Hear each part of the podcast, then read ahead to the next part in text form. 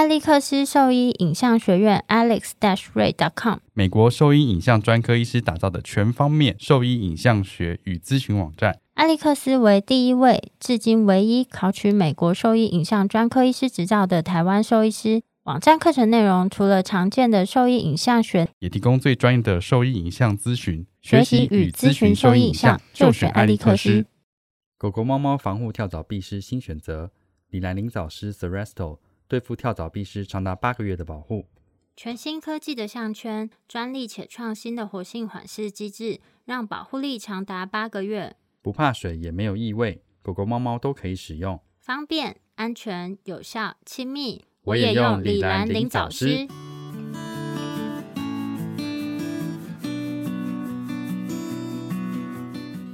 什么？你要再我想一次，因为我刚刚在你讲话的时候边讲，我真的很生气。你现在收听的是 Wonder Vet Talk 超级好兽医的闲聊时间，我是兽医师林哲宇 Steven，我是兽医师肖慧珍，在这边我们会用轻松。谈论的方式带给大家一些简单而正确的小动物相关资讯，也会和大家分享一下兽医师日常发生的有趣事情。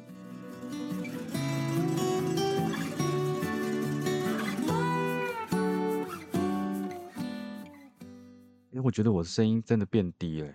哎，我觉得我听你真的有一点点不是那么顺哎，你听我很顺吗？所以你的网络有问题，反正我现在录起来是干净清楚的。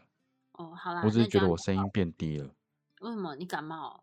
不是，可能是老了，声音变低了。我也觉得我声音变得比较粗糙，也比较没有那么好听。没有没有，听起来差不多。那你再讲一次刚刚那个故事，我觉得实在太精彩了。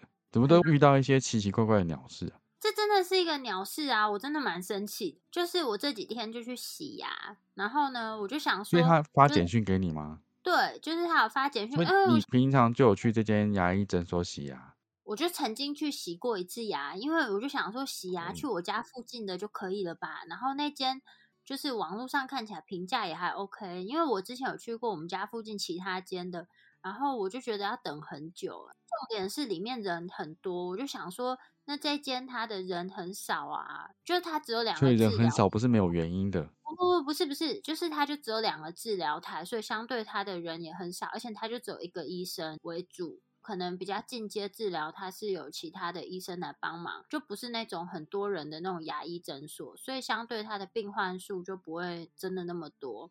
然后我就在网络上看，比较舒服，不是吗？对啊，而且它里面就是就弄得干干净净的啊，然后。让你觉得不会，而且它不是在一楼，是在二楼。然后我就觉得说，好像比较幽静一点点。然后反正我就想说，重点就是洗牙嘛，我就不用跑那么远啊。刚好他发简讯给我，我就预约了这个洗牙。重点是这次经验之后，我不会再去了。为什么？为什么？就我那天去洗牙，一开始就是你躺上那个治疗台之后，他先检查一下你的牙齿啊什么之类，然后说那我们要开始，他说。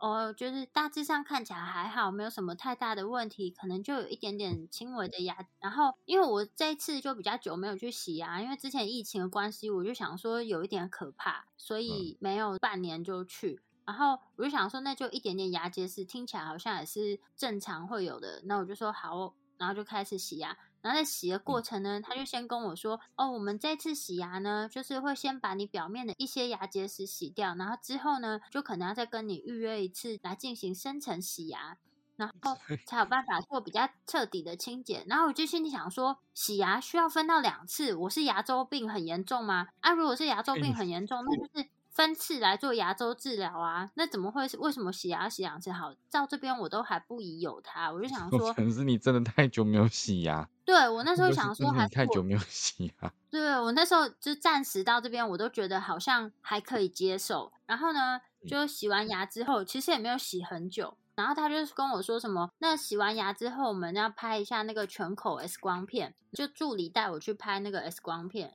要拍之前，他就先给我穿上那个铅衣嘛，然后没有要给我戴那个颈，就是护颈。护颈。然后我就跟他说：“最注重这个的。”啊。对啊，我超级在意。拍的时候，你没有戴手套，就在那边叽叽叫了，不是吗？废话，我就觉得抓的时候没有盖到手，你也不行啊。对啊，我也是觉得很不行。包含就是手术中要拍一个小的 X 光片，我就会在一开始把整个铅衣都穿上去，热到我全身都是汗。真的，只有你这样子，大家都不穿的。对啊，这样我就是很在乎你的防护做的真的是滴水不漏。这本来就应该要这样子。然后反正重点是呢，对啊，重点是我就跟他说我想要带那个护颈的，然后我就嗯带了，然后就是先拍了第一次的 X 光片，然后那个助理就跟我说，哎，就是小姐好像就是影像不清楚，需要再拍第二次，拍第二次。她后来又跟我说这个不清楚，要再拍的时候，我就问她说是怎么了吗？然后她就说，哦，就是因为？都是女生，是环口吗？对。那环口怎么会有不清楚？他们就咬着都不能动了吗？对啊，他就说就是那个护颈有挡到什么一小部分的那个齿根这样子，怎么可能？两颗牙齿还是一颗的齿根？你那个护颈有这么高哦？怎么不是啊照解剖去看都不太可能啊？可能我会你就把它压低一点就好了吧？不是，对他就是你先听我讲完，我真的超生气，我现在整个情绪又被激起来。你知道那时候我离开那个医院的时候有多生气？我打给好几个人都没人接，你一定有很纳闷为什么那时候有一通未接来电？因为我本来其实要问你别的事情，但是顺势我本来只是要传简讯问你别的事情，但是我不小心按到播出，哦，但我当下真的很生气，因为我就想说，你快点帮我问一下你的牙医同学，这合理吗？然后你听我讲完，合理啊！我等下就问。不合理的事还没讲到，你不要这样子打断我，因为你刚刚听好过了。好，对，你在讲，我觉得太精彩。不行不行，这重点来了，我一定要讲。然后那医生呢就进来就跟我说，哦，就因为这你这个护颈会挡到牙根啊，所以你必须要把这个护颈拿掉。然后我就说，哎，可是这个不是会有辐射吗？护颈就是要保护我的甲状腺啊，而且我平常工作就也会拍到比较多的 X 光片，所以我希望我可以戴这个护颈，还是就调整这个角度。我是没有讲调整这个角度，我就说我我想要戴这个护颈，然后他就跟我说：“那你甲状腺有怎么了吗？有需要戴这个吗？”你要说这是谁讲的啊？这句话是谁说的？重点是他是医生讲，我跟你讲，先不要带有任何情绪。他就是跟我已经那么高涨了，你说不要带有任何情绪。我，因为我现在很气，我当下哦当下他是这样跟我说我们就是理性的来分析这件事情他。就我先还原了，他就跟我说，我先讲完，因为我平常工作都会需要拍到一些 X 光片，而且这个会有辐射，然后这护颈不是保护甲状腺的吗？然后他就是轻柔的跟我说，那你甲状腺怎么了吗？我当下理智线就断了。哦，他是这样说的，他是这样说的。这是一个很温柔的医师，他只是想知道说你甲状腺有没有问题而已。所以嘞，他只是关心你一下而已、啊，他没有说不能带啊。他说他就叫我不要戴啊，所以他的说法不是说，不然你甲状腺是现在是怎样这样子。没有啊，他就说这个不需要戴。他说那你甲状腺有怎么吗？这样子啊，不是啊，这是拍光片，为什么不要戴那个护颈？照规定来说，应该就是要带的、啊。对啊，那结果最后你还是有拍吗？我不要啊，他就叫我不要带着拍，我当然不要啊。所以你就是把衣服脱了就就出来了。我就说如果没有必要性的话，不带这个护颈的话，我不想要拍。就是我说，如果现在这个检查没有必要性，又没有办法带这个护颈的话，那我希望先不要拍这个 X 光片。所以就没有拍了。对啊，然后他就说：“哦，好哦，那这样子。”然后就是打发我走了，这样显得我好像很 OK，但我当下真的很生气耶。没有，第一个是他拍这件事情，我觉得还好啦。就是如果你真的很久很久没有洗牙的话，两年，没有啊，一年多啊，这也还好吧。就疫情前，我的想法是，如果我今天是要帮你洗牙，想说仔细帮你看一下你有没有其他一些蛀牙、牙冠有没有受损的话，可能看一下 OK 啦，就可能帮你健检一下你的牙齿那。他叫你不要戴那个护颈可以吗？会问为什么啊？如果真的照规定来说，应该是要戴的话，那你跟他说你平常都有在拍 X 光片的时候，他没有想到说有可能也是具有这些专业知识的人吗？没有，他没有这样，而且他们最后还跑出来跟我说，拍这个 X 光片，这辐射不会怎么样啦。没有，就是很像，就是我们跟也没有，我们也不会这样跟主人讲。哎，以前就算有主人进去帮忙安抚动物，我们也会让他把那个牵衣穿得紧紧的，脖子那边一定会戴。然后如果他帮忙有触摸到动物的话，其实也会盖上他的手，对不对？不是重点是正常啊，就拍 X 光片。理论上，如果是女性，不管是几岁，除非是十岁以下，不然通常国中以上，你去医院，他们一定都会问你说：“那你有怀孕吗？”他有没有怀孕这样子？对啊，也没有，他就直接把我送嗯进去、啊。那是因为我知道我现在的状态是可以拍。那如果说是一个没有医疗知识背景的人，他怎么知道？如果他真的有孕在身，怎么知道？所以他们的流程是有点问题的。就我们大家都知道，那个剂量其实是不高啦。我们自己拍那剂量应该都比他们高了吧？一天下来，我不知道啊，但是我只是觉得不戴护颈这件事情，我完全无法接受。没有，他就是应该是要照正常程序去做，然后不应该是再多去做其他解释就是了。没有说什么这才一点点干嘛干嘛的这样子。对啊，还追出来跟我讲了讲了两次，我真的超生气的。那我觉得我家这边的牙科诊所蛮仔细，而且也不会要我去洗牙洗两次。啊，他之前也有是帮我先照 X 光片啦，也是说看一下目前现在牙齿的状况。我是觉得还好。那他你有戴护颈吗？应该有哎，那个应该是他们帮我戴上的。他就跟我说是没有问我有没有怀孕啊？当然是不会问你啊，废话。但是我们请事主帮忙，但我自己啦，我自己请事主帮忙之前，我就会跟他说：“那你们现在有怀孕吗？这可以拍吗？”这样有啊。其实我们以前在做这件事情，就是他们硬要跟的时候，我们都会问啊，就问你现在是适合帮忙进去里面做拍摄，就是一起帮忙这件事情。反正我就是对于叫我不要带护颈，觉得很没送，尤其是是应该的，这么在这么在意的人。不是，我觉得你不能放那么多，就是我情绪性字眼。不会，你没有情绪字眼，你是刚刚就是很理性的在分析这件事情。然后我们只是要呼吁大家，就是做好防护这件事情的重要性。我跟你讲，我平常就是很在意这件事。没有，这是正常的啊。就是你看我们的踩到我这条线，踩到我这条线很宽呢，你的 线很宽呢。问我说：“那你的甲状腺怎么了吗？”真的是瞬间理智线都断。不是重点，也不是说你甲状腺怎么了，就是防护这件事情，就是一定是没有发生的时候要做的事情啊。就像我们戴口罩这件事情是一样的啊。你有生病吗？不然你干嘛戴口罩？这就不对啊，因为是做防护嘛，预防啊。就像他洗牙干嘛戴面罩？对啊，你戴什么面罩？我没病，你有病吗？我好想听你呛他哦。没有，你那时候不是很生气吗？你很生气的时候不是应该这样讲话吗？没有啊，我那时候是傻眼，我就想说这怎么什么鸟状况？怎么会？我觉得今天如果是助理，因为他比较不懂这样子。对对对，他可能就是想说，那因为要依照医师的情况啊，他所以他这样问我，我就是完全不会生气。但是医师这样问我的时候，我真的是瞬间真的爆气耶。所以我觉得要经由这件事件，可以延伸到我们的专业，就是很多时候在我们的动物看诊的时候，有可能会需要拍摄 X 光片，但事实上就是。原则上，你进去帮忙的时候，你一定要穿着，就等于是全副武装都要穿着好啦。至少你的牵衣要穿好，你的护颈要戴好，这样才有办法达到比较安全的防护。因为其实很多时候他们都在问说，哎，他昨天或者是上个礼拜他的动物才拍过 X 光片，这样拍有没有问题啊之类，然后没有想到自己这样子有没有问题。其实这些不管是牵衣啊，或者是这种护颈啊，或者是牵眼镜，其实它都只是。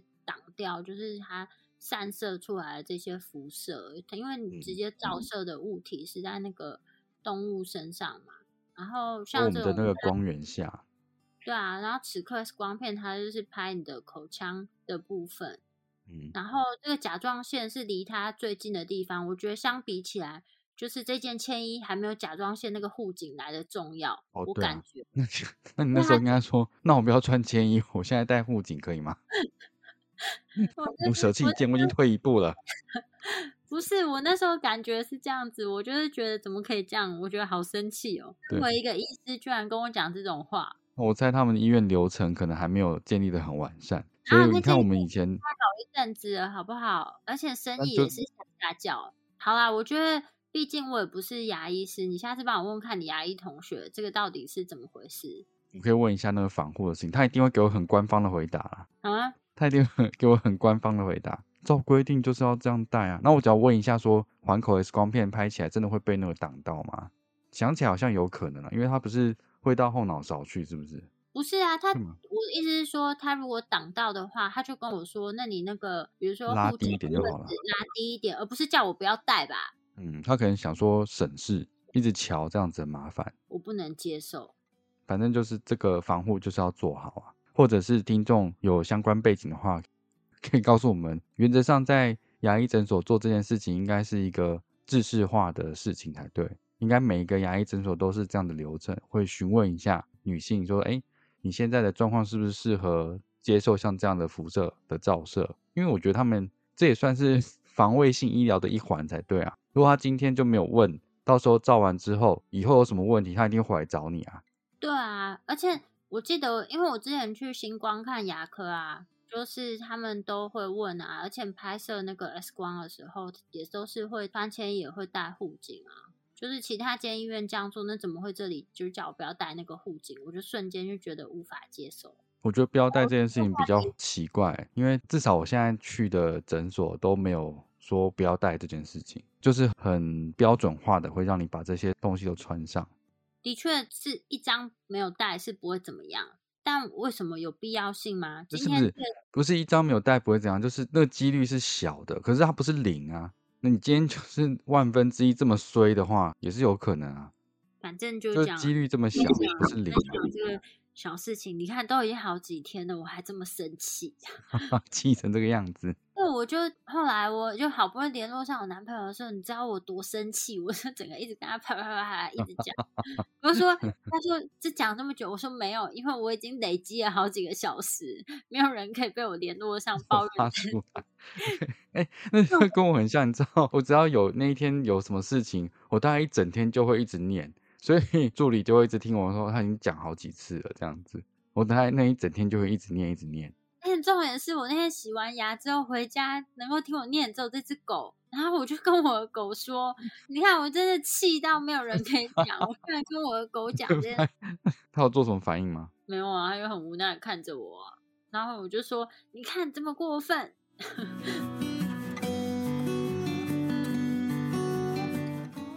我是新传动物医院的卢大力兽医师，您现在在收听的是 Wonder Vet Talk。超级好兽医的闲聊时间，最专业的小动物知识 Podcast 频道。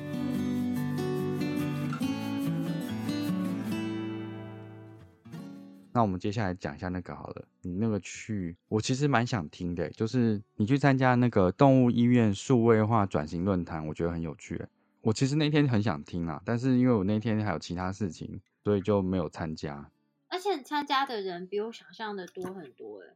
因为我觉得这个在这个领域里面算是蛮新颖的的内容，很少人有涉略啊。然后这个是大家就是比较有兴趣，因为跟宣传会有关系嘛，有一个未来的发展性。嗯，那你可以跟我分享一下内容吗？因为我没有听到内容哦。我先讲一下那天的场景好了。好啊。就是因为我觉得这很可惜，如果下次他们再有办的话，我会想听。我觉得我是远去哪里？你不要你不要离你的麦克风太远。哦，我先把狗放。我说我是五个人里面，我觉得我口条最差的。其他都是那个嘛，就是行销的讲师啊。他的另一个是刘医师啊，所以刘医师口条也很好，也不错啊。他好像有练习了几回。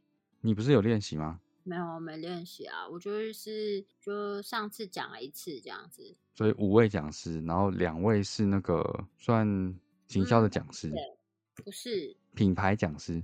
不是品牌哎，我觉得这还蛮特别。我简单介绍一下他们好了。哇，就是其中一个的话，他是设计公司的创意总监，他是写他是创意总监啦。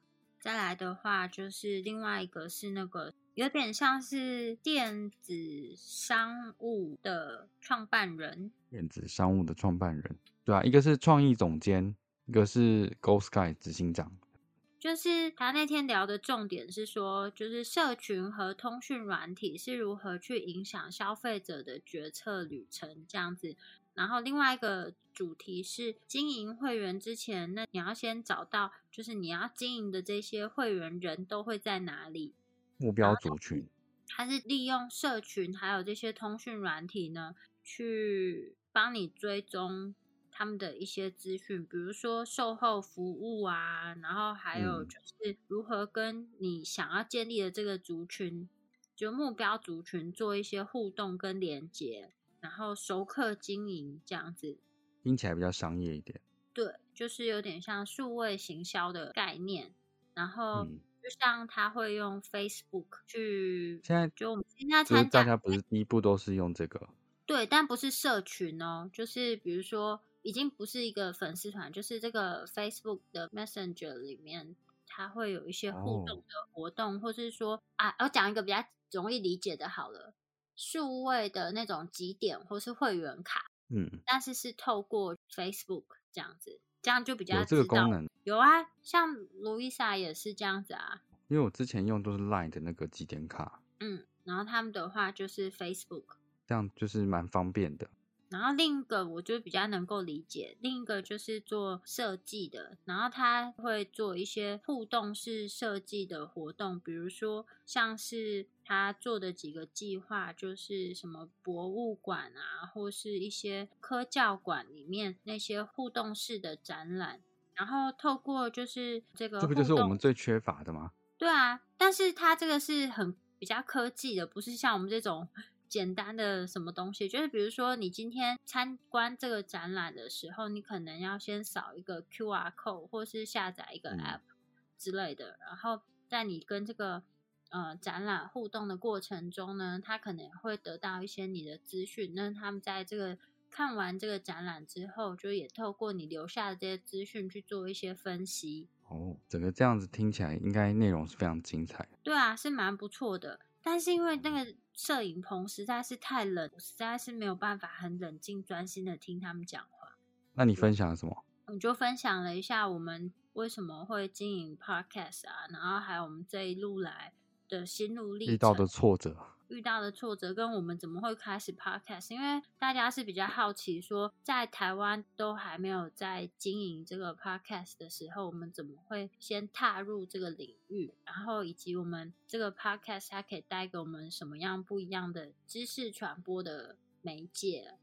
因为没有在听 podcast 的人，可能比较少接触到说，哎，原来这样子的东西它是会有一定的流量。那甚至我们的这些节目在播出后，就有可以得到一些，比如说收听的资讯啊，或是跟这些听众们互动的一些管道。所以就把这个跟大家稍微做了一下分享。然后还有就是我们在网站上面，之前我们写文章，然后网站的流量追踪啊，然后怎么样去调整网站的内容，这个部分就跟大家做一个讨论。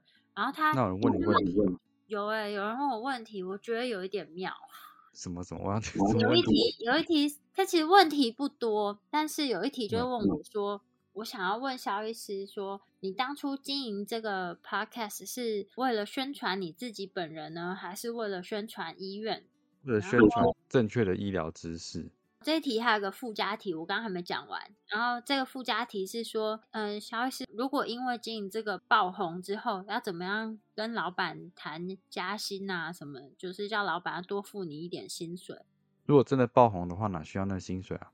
对啊，而且他是说，就是因为这样子爆红，然后我就说我也没有爆红啊，我就是在做这件事情。而且如果你一开始就为了这个爆红的心态去跟老板讲说，哎，我要这个薪水哦，怎样怎样之类，这样不是也是很奇怪吗？就是如果这样子就可以比较多钱，老板我也是觉得很奇怪啊。他就是他是这有这个种问题啦。哦然，后我我是跟他说就是我是医生我吗？我不知道是谁，但哦是他就是只有用文字就 Google 表单留下讯息。然哦，后回答就跟你刚回答一样啊，我一开始进就只是因为我觉得网络上就有一些错误的资讯，我就想要透过一个平台怒吼一下。然后第二个是，因为假设真的要宣传自己的话，我们这个名称就会是直接用我们的名字就好了，干嘛要有一个另外一个名称出来？嗯，对啊，然后第二个事情是关于爆红之后怎么样谈薪水或什么之类的。我是说我从来我一开始就是没有这个想法，所以我没想过。但是我觉得，当你在经营这个就是知识传播的时候，其实相对你也会收获到蛮多东西。那如果说你今天讲的知识内容都是很正确，那你有可能就是也会有一些其他的厂商啊，或者什么之类的，会注意到你这样子的努力，然后像有一些医师就会接到相对应的一些业配啊等等之类，那都是原本不会预期到的收入。但如果说你一开始就是以这个目的来做这件事，我觉得会比较难做的长久，跟比较难我持续我觉得是有点本末倒置啊。对啊，而且我是说，就是这你就把它想象在经营你自己个人，就是个人嗯品牌，所以你才会想要好好做这件事。然后我说，我们嗯之所以会用之前我们在录这个节目的时候，就是思来想去，最后还是决定让我左思右想吗？对左思右想都可以啊，这两个都可以用吧。反正就是想哦说，到底有没有追到王力宏那个？有啦，等一下，我先讲完这个。哦就我们用我们自己的本名，原因就是因为就是我觉得我今天讲出来的内容，就我愿意为我讲的内容负责。我觉得我讲的东西是正确的啊。那如果我觉得我讲错内容，欢迎你们就指正。对啊，因为反正我们的初衷就是宣导比较相对正确的一些资讯。当然资讯在变嘛，所以假设有新的东西出来，我们没有涉猎到，有了指正的话，一样是达到这个宣导正确观念的一个效果。对啊，所以我觉得做这个东西是蛮蛮有趣的。我是觉得说，反正重点是要知道说，就算我们现在带来了一些附加的东西进来，我说，例如说，真的有人愿意出资，或者是投一个广告这样子，这些附带的东西，这些东西都是来自于我们的初衷跟专业，不是我们一开始就想要说，哎，我想要很多流量干嘛干嘛的。其实我们那时候也没有这样想过。而且我们都已经做好，有才有人给我们一点点什么口播广告啊，或者什么之类的。然后，但是就算没有这个钱的情况下，我们还是继续在，还是在做啊。对。所以说，我觉得就是，我觉得要对得起自己的专业啦。所以就是从听我们节目里面会发现到，我们其实讲最多的不外乎就是骨外科啊、附件啊，或者有时候我会讲到一些肿瘤科的东西。那是因为这是我们熟悉的领域，那其他领域我们不太了解，我没有办法真的给那么多的建议。但是在我们熟知的领域，我们还是希望把我们所学到的专业知识，就是尽可能的让更多人可以知道。那我们再讲一个那个，你有看到那个鬼故事吗？你是什么时候知道说我们在保温的时候，电热毯的温度要怎么调，要调几度这件事情？这不是一般基本常识吗？这不是大学的时候？对对，所以我说这些东西其实有时候很基本，但是有点理所当然，然后会发现说这件事情应该是不能犯的错，对不对？不是啊，就像我们之前那个水潭的温度，就是就算我们才设到四十度，我们上面都还是会铺垫子啊。然后就是为什么大家要用气毯啊？因为低温烫伤啊。有用过暖暖包的人应该也都知道吧？对啊，就是你不觉得说这些都是好像我们的就理所当然应该要知道的事情，但是发现说有人不知道这件事，有人不知道这件事情。我觉得我是有点惊讶，我看到那个，我看到女孩传给我，我想说这有什么好看的嘛？就是个无知人，我觉得太可怕，所以我对我觉得那无知实在是太可怕了。所以宣导一下，就是我们平常在做像动物的保温的时候，如果你真的用的是电热毯类的东西，你一定是调最低的温度，就是你不能超过四十度，尽量是不要超，不能超过四十度啊。我想到一件事情，就是这小时候。就是家里不是都会有电热毯吗？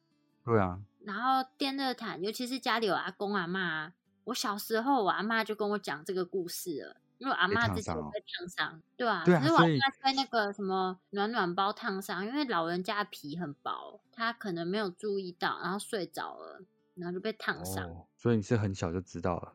对，因为我看到我阿妈跟我讲，我吓坏了，所以我非常注意这件事情。所以这个就是我们在学校里面会变成是尝试才对，而且我记得在一般医院也是啊。反正你在做这些调整的时候，或者是在准备这些东西，或者是手术在准备这些保温的东西的时候，都会有一个标准的设定。怎么会有人到现在已经在职业了，还会不知道说这温度是多少才是正确的？那我 想说跟大家分享一个小常识，就是你想说我们去泡温泉，不是觉得很烫吗？温泉是已经很烫了。那温泉，你知道其实我们觉得烫的温度是几度吗？你有看？对啊，我在想说，你知道吗？高温的温泉的温度是三十九度到四十五度，就是低于四十五度哦。对啊，对。哎，光四十度你都觉得很烫了，好不好？对呀，而且你你泡高温温泉，你可以泡多久？你可以泡三十分钟吗？五分四十五度的高温温泉，对啊，不可能啊。然后，所以怎么会有说？才六十度还好吧，这样子，这是鬼故事啊，怎么可能？六十度是那个哎，苏肥就是对啊，就是六十啊，就是六十啊，所以这个尝试应该，这个是完全医生不能，我不是医生，我觉得这是在做这个专业的时候完全不能犯的错误。对啊，要对得起专业，是五十到六十度。对啊，所以怎么会说六十度还好吧？这种话，我觉得实在太可怕了。所以今天再跟大家呼吁一下，就是我们在保温的时候，最高最高不可以超过四十度，然后就算是四十度的话，也是应该要隔着一些毯子啊，或者是毛巾，不要直接接触到皮肤，这样才不会造成就是意外的伤害。对，我觉得主要是因就觉得最近的鬼故事很多啊加上最近这两个礼拜我们很忙，没有什么对话，所以会互相交换一下讯息。然后也有研究报告是说，我们在做一些物理治疗或是水疗时候，比较适当的温度是多少，这些都是有建议的。所以温度其实非常非常重要。然后尤其现在这么冷，大家要保暖的时候要特别注意，不要犯这么低级的错误。因为我们家都是用电热水壶啊，嗯，就是要喝水前会先去把它加热，不是用那种保，嗯不是那种什么热这个也很快啊。对，电热水壶，因为我觉得那比较方便，就我就习惯晚上睡觉前我会先去热一壶水。但我那天去拿电热水壶的时候，我没有注意到那个已经是被加热过，我手指整个去抓那个盖子，然后手指头就被烫到。有六十度吗？废话，那才刚加热完，要八九十度还什么之类，我手指有痛到爆炸，皮都是很烂的。有六十因为。我就抓很大力，我想说我要把那盖子拿起来，没有，就想说平常我就会习惯整个把它抓起来，然后就没有没有去抓那个塑胶的部分，但是烫烫死我，皮好痛。然后结论了。个这一我们从集算是二零二一年的最后一集耶，接下来就是明对已经到最后一集了，我们又过了一年了。谢谢，就是这一年不离不弃支持我们的听众们。如果 这一年对我们的内容有什么感想，或者是有什么建议，都可以留言告诉我们。对啊，我们会尽量回答，就尽那你赶快。做个结啊！我们从辐射、辐防到数温论坛，然后最后讲到温度这样。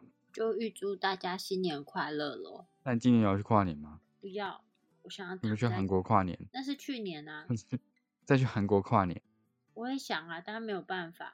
嗯哎、我跟你讲一件事情，我突然想到，就是那我同事传给我看，他说现在那个狗的点心啊，居然有卖那个冷冻的绞杀、哎，绞杀是什么？就是一个鲨鱼，什么侏儒，什么绞杀，baby shark，是冻干那种吗？真的是 baby shark，然后切切一个方块方块这样子吗？要切成方块，要卖你整只的，整只然后要给狗吃的，我才不敢买嘞！而且这种是这合法吗？我刚好查了一下，好像也没有啥写不合法，他就写说非保育类。可是我只是在想，这种 baby shark 不是尽可能的不要吃它们嘛？因为就是要让它们长大，不然就其实它都会破坏这个生态链。